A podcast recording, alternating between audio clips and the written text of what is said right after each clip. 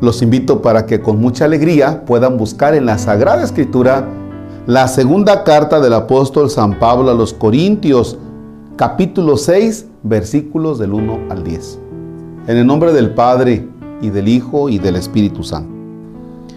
Hermanos, como colaboradores que somos de Dios, los exhortamos a no echar su gracia en saco roto, porque el Señor dice, en el tiempo favorable te escuché y en el día de la salvación te socorrí. Pues bien, ahora es el tiempo favorable, ahora es el día de la salvación. A nadie damos motivo de escándalo para que no se burlen de nuestro ministerio. Al contrario, continuamente damos pruebas de que somos servidores de Dios con todo lo que soportamos. Sufrimientos, necesidades y angustias, golpes, cárceles y motines. Cansancio, noches de no dormir y días de no comer. Procedemos con pureza, sabiduría, paciencia y amabilidad, con la fuerza del Espíritu Santo y amor sincero con palabras de verdad y con el poder de Dios. Luchamos con las armas de la justicia, tanto para atacar como para defendernos, en medio de la honra y de la deshonra, de la buena y de la mala fama. Somos los impostores que dicen la verdad, los desconocidos de sobra conocidos, de moribundos que están bien vivos. De condenados nunca justiciados, de afligidos siempre alegres, los pobres que a muchos enriquecen, los necesitados que todo lo poseen. Palabra de Dios. Te alabamos, Señor. Este texto, déjenme decirles que me ha llamado muchísimo la atención. ¿Y por qué me ha llamado mucho la atención? porque comienza con esta forma tan contundente. Como, colaboradores que somos de Dios, dice, los exhortamos a no echar su gracia en saco roto. Es decir, lo que Dios te ha dado, esa gracia de Dios que tú tienes, dice, pues no la eches en saco roto.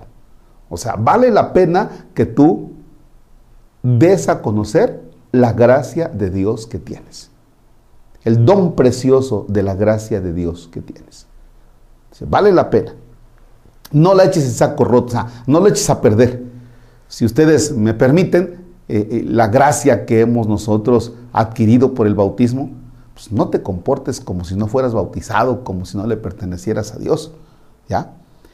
Y, en un segundo momento, eh, San Pablo dice, a nadie damos motivos de escándalo. Dice, para que no se burlen de nuestro ministerio.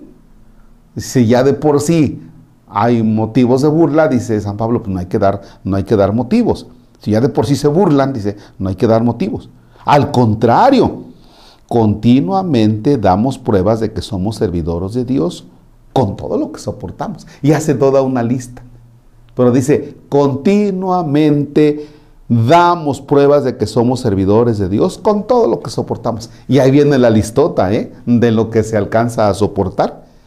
Y, bueno, dice San Pablo, pues es que ante los demás somos esto, ¿ya?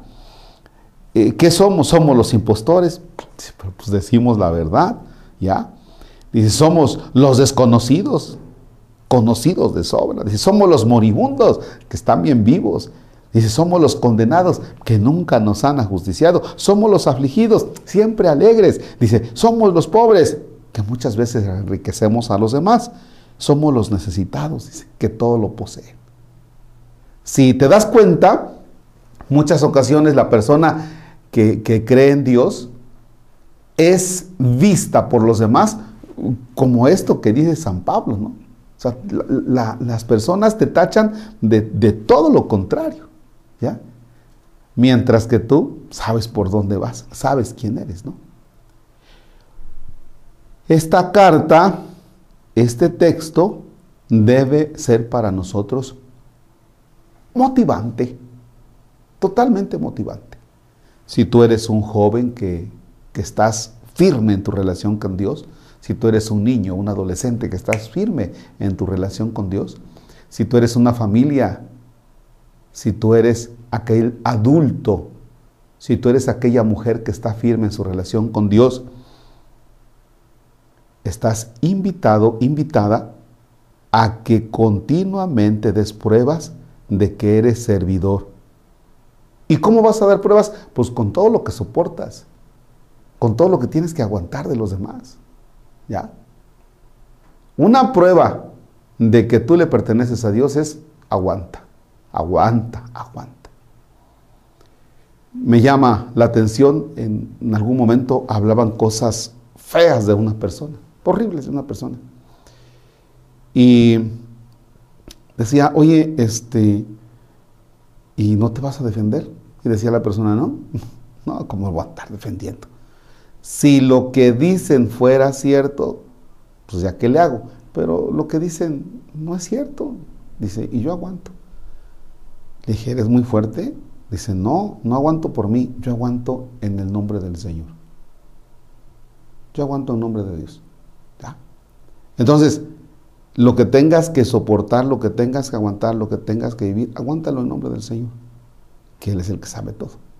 Y ahí das pruebas de tu relación profunda con Dios. Y miren que el mundo de hoy, de veras, de veras que es el campo propio.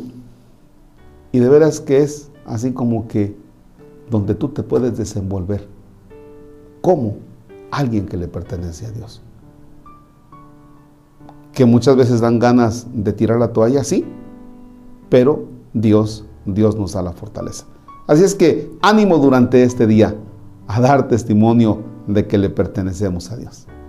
Padre nuestro que estás en el cielo, santificado sea tu nombre. Venga a nosotros tu reino, hágase tu voluntad en la tierra como en el cielo.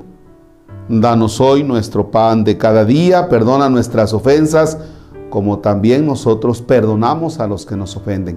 No nos dejes caer en tentación y líbranos del mal. Señor esté con ustedes. La bendición de Dios Todopoderoso, Padre, Hijo y Espíritu Santo, descienda sobre ustedes y permanezca para siempre. El Señor es nuestro gozo, podemos estar en paz. Demos gracias a Dios. Bien, no se les olvide suscribirse al canal compartan también el video porque a alguien le puede ayudar. Y si usted está en Spotify, también comparta el contenido porque siempre le podemos ayudar a una persona. Excelente jornada. Padre Marcos Palacios, Diócesis de Orizaba.